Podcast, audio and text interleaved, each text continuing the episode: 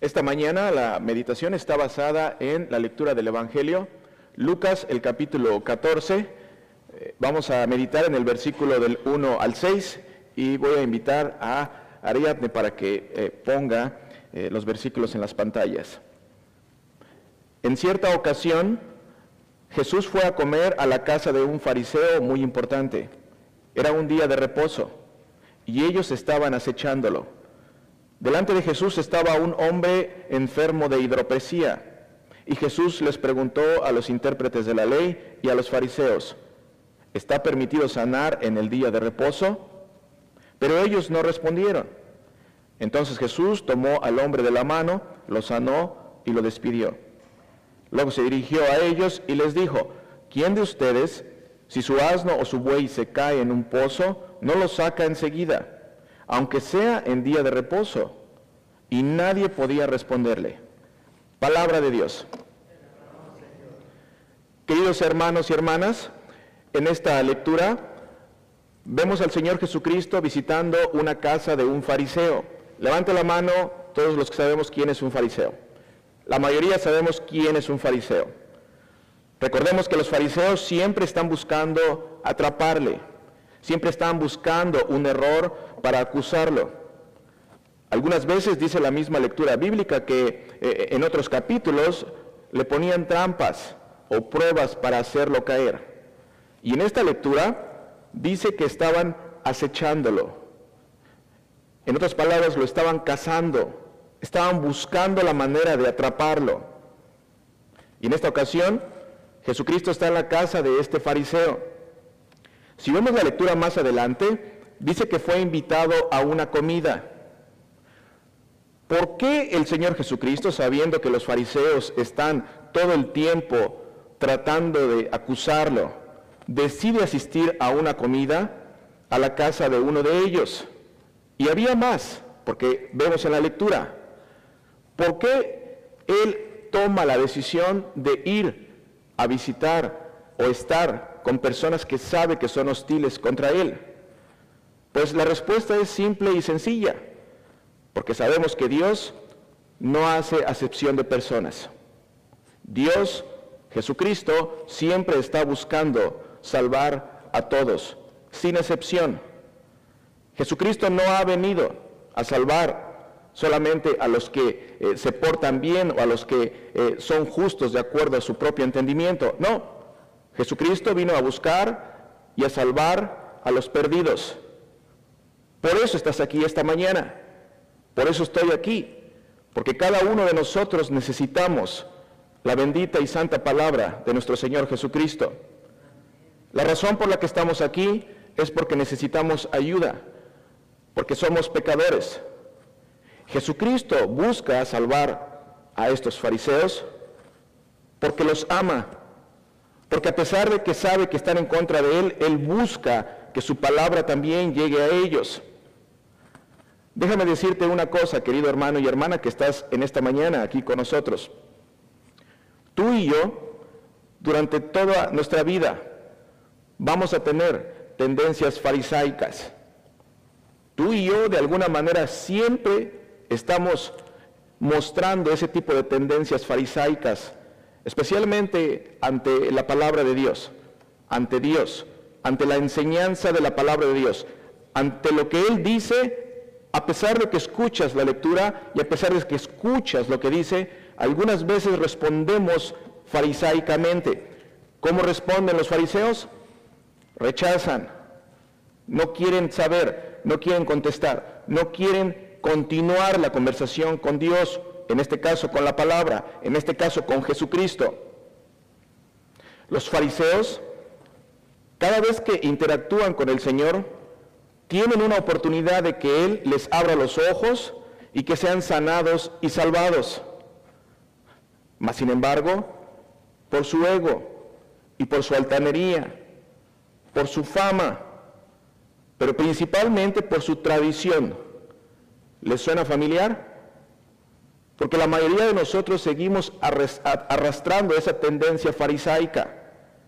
Por su tradición los, los fariseos tienden a rechazar al Señor Jesucristo. especialmente por lo que estos fariseos aprendieron de sus antepasados. No permiten que Jesucristo los sane y los salve. Ahora, déjame decirte que los fariseos en la Biblia, otra vez, son solamente uno de los reflejos de lo que muchos de nosotros somos hoy día. Aquí nadie nos escapamos. Aquí todos, de alguna manera u otra, tendemos a atender esas tendencias farisaicas. Pregunta para ti y para todos los que estamos aquí. ¿Cuántas veces te has dado cuenta de lo que Dios hace en tu vida? De los milagros. Porque Dios sigue haciendo milagros. Sigue haciendo milagros hasta el día de hoy. Dios es el mismo ayer, hoy y siempre. Sigue siendo el mismo. No cambia. Pero a pesar de que ves la mano de Dios en tu vida, después de que pasa la contingencia, después de que pasa la noche triste, después de que pasa el día de enfermedad, después de que pasa el problema, decides continuar tu vida como si Dios no existiera.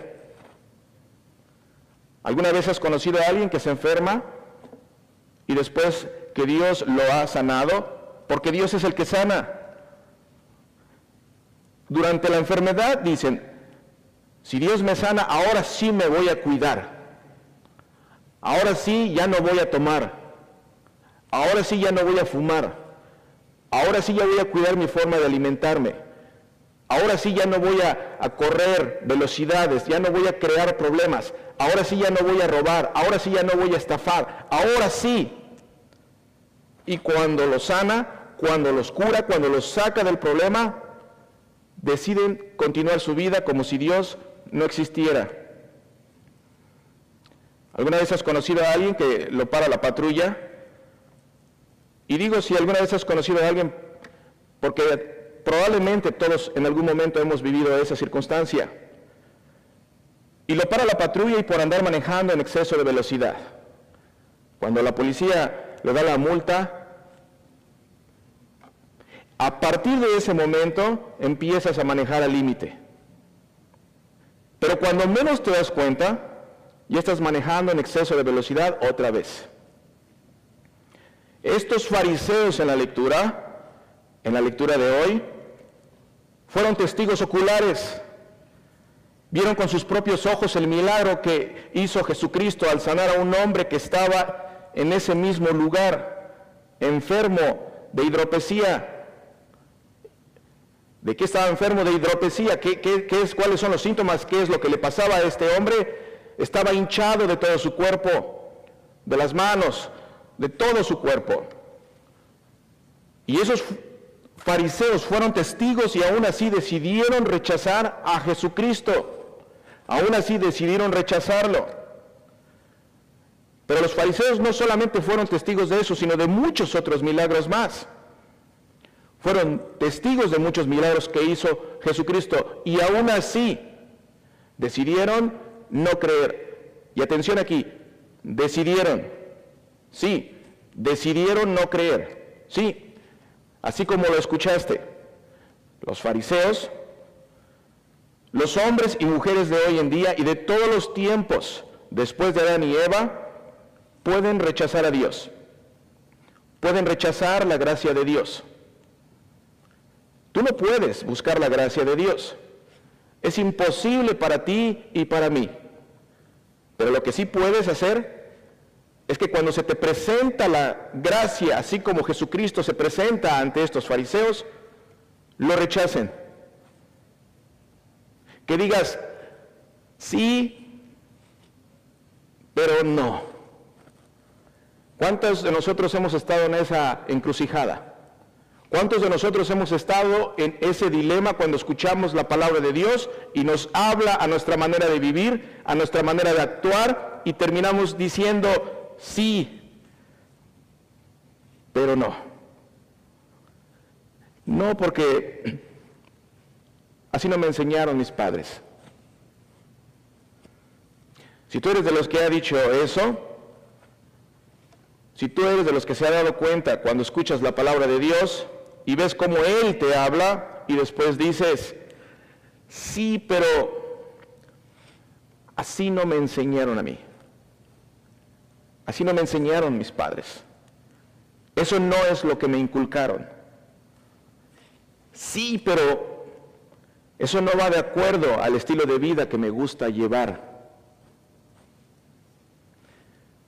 Sí, pero ir a la iglesia los domingos es para los aleluyas. Sí, pero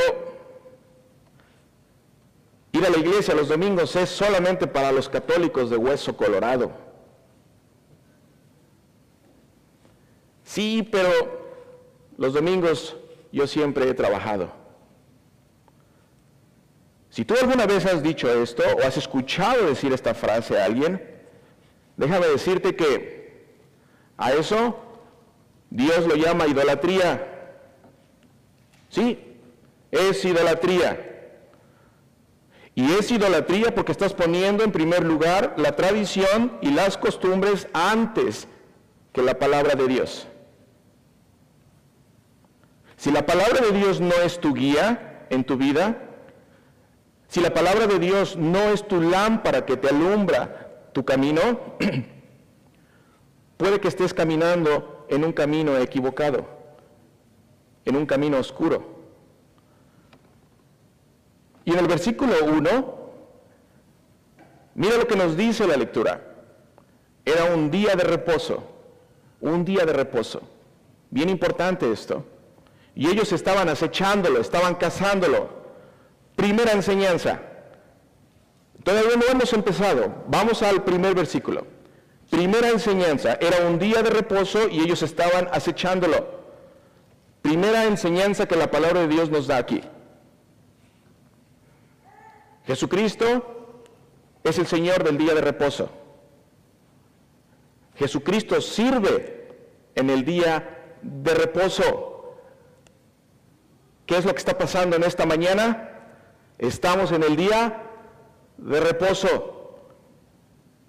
Jesucristo sirve en el día de reposo, sirve el domingo a todos los necesitados como tú y como yo, a los cansados, a los frustrados, a los agobiados por la vida, a los enfermos, y todo lo hace en el día de reposo como hoy. Hoy es el día de reposo. ¿Cuál es el día de reposo? El día que se dedica a escuchar a Dios. Y eso es lo que estás haciendo en esta mañana. El día que se descansa físicamente, de las actividades de la semana y principalmente el día que se descansa en el Señor. Porque eso es lo que pasa cuando vienes a su casa. Descansas en Él. Descansas en su palabra. Aunque estés dormitando, aunque los ojos se te estén cerrando en este momento, estás descansando en el Señor. Y eso es una bendición que nadie te puede quitar. Esa es una bendición que Dios da cada día de reposo. Versículo 2. Delante de Jesús estaba un hombre enfermo de hidropesía. Otra vez, un hombre enfermo de hidropesía tenía sus pies hinchados, sus manos y todo su cuerpo lleno de moretones y con dificultades para respirar. Y ese hombre está en la casa del fariseo. Y, recuerda lo que dice la lectura, que los fariseos estaban acechándolo o cazándolo. Este hombre puede que haya sido la carnada de los fariseos. Versículo 3. Y Jesús les preguntó a los intérpretes de la ley y a los fariseos. Atención aquí, no te pierdas. No te pierdas porque si te pierdes, te lo pierdes. ¿Está permitido sanar en el día de reposo? Ellos no respondieron, dice la lectura.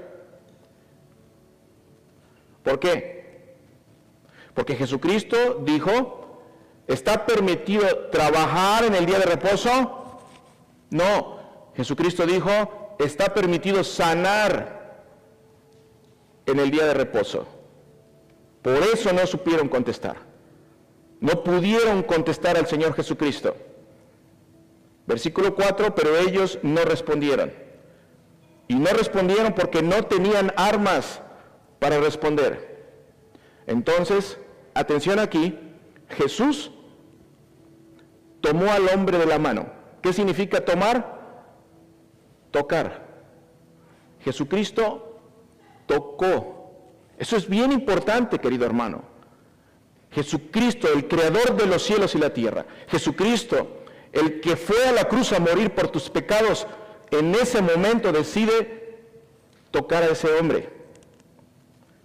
Y lo toca. Y cuando lo toca, lo sana. En ese momento, querido hermano y hermana, es un momento muy importante, porque al tocarlo o al tomarlo de la mano, ¿sabías que en los tiempos de Jesucristo a los enfermos tendía a no tocárseles? Porque eran considerados impuros. Jesucristo lo toca, le agarra la mano, querido hermano y hermana, eso es lo que pasa cuando vienes a la casa de Dios. Eso es lo que pasa cuando Jesucristo tiene un encuentro contigo y con su palabra. Cada día de reposo, cada domingo, cada, cada domingo que te levantas y decides venir a la iglesia, hay una oportunidad para que pase eso. Hoy día Jesucristo sigue haciendo milagros porque Él no cambia. ¿Y sabes cómo te toca hoy? cuando escucha su palabra. Así como nuestra hermana leyó hoy, así como nuestro hermano Rodolfo leyó hoy, Janet y Piero, cuando salen las palabras de Dios y entran por tus oídos, el Señor Jesucristo te toca de lo que se pierden los que no vienen el domingo a la iglesia, de lo que se pierden. Y sabes también cómo te toca el Señor Jesucristo, cuando recibe su cuerpo y su sangre en tu boca, cuando pasas a la Santa Eucaristía, ahí el Señor Jesucristo tiene un encuentro contigo también. Mira lo que dice el versículo 5. Luego se dirigió a ellos y les dijo, ¿quién de ustedes, si su asno o su buey se cae en un pozo, no lo saca enseguida, aunque sea en día de reposo? y nadie podía responderle. Queridos hermanos y hermanas, y nadie podía responderle porque lo estaban rechazando. Estaban rechazando su gracia. Estaban rechazando ese milagro. Pero específicamente estaban rechazándolo a Él. Y dice la palabra que cuando se rechaza al Hijo, también se rechaza al Padre. Y si rechazas al Padre, estás rechazando también al Espíritu Santo. Queridos hermanos y hermanas, Jesucristo es el Señor del día de reposo.